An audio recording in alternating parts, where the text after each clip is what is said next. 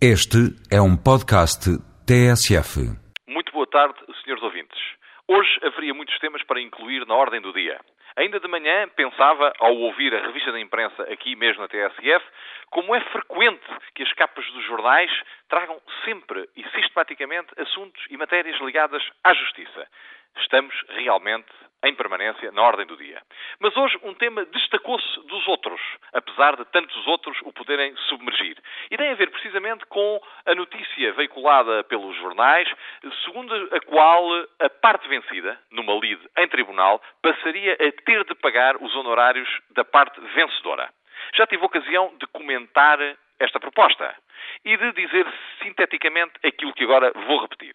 Parece-me, em primeiro lugar, correto que se alguém litiga contra a lei expressa, utilizando os meios que a lei permite, não para obter a consagração do seu direito, mas para, de uma forma ilícita, imoral, ilegal, imprópria, impedir que o direito de outrem seja reconhecido e seja usufruído por esse outrem. Se alguém arrasta uma ação penosamente para que o proprietário de um bem não possa dispor dele, para que o credor de uma dívida não a possa cobrar, ou por algum outro motivo ou razão não possa fruir daquilo que a lei lhe queria conceder e lhe concederia se não fosse esse protelamento, então esse alguém deve ser responsabilizado e deve pagar, nomeadamente, para além das custas, uma indemnização que compense a parte vencida pelos prejuízos que, por isso, por causa desse comportamento, lhe foram infligidos.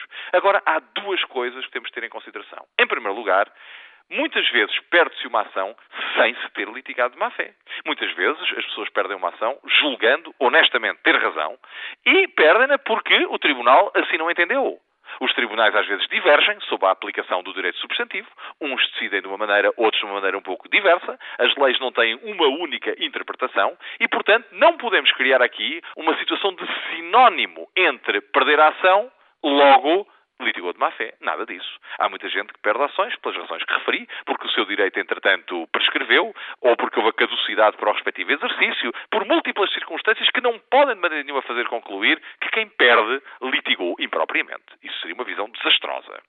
Para além disso, para além disso, também devo dizer que me parece errado que haja interferência de um terceiro, neste caso seria a tal parte vencida, na fixação dos honorários do advogado da parte vencedora. A questão dos honorários da parte vencedora, como aliás os da parte vencida, são matéria exclusiva de reserva entre o advogado e o seu cliente. Não deve então vir um terceiro dizer ao Tribunal: bom, eu sou obrigado a pagar os honorários do advogado da parte vencedora, mas não concordo com eles. Quer impugná-los, quer discuti-los. Ora, isso seria totalmente inadmissível. Por isso e por estas razões, porque quem perde nem sempre litiga de má fé. Porque a litigância de má fé tem outros meios para ser punida e deverá ser punida quando for o caso.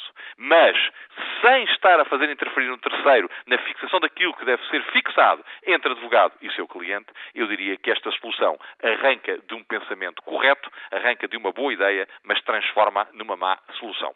Por isso, esperemos que na discussão na especialidade possamos alterar esta regra e seguramente vai haver receptividade para isso. Desejo a todos muito boa tarde.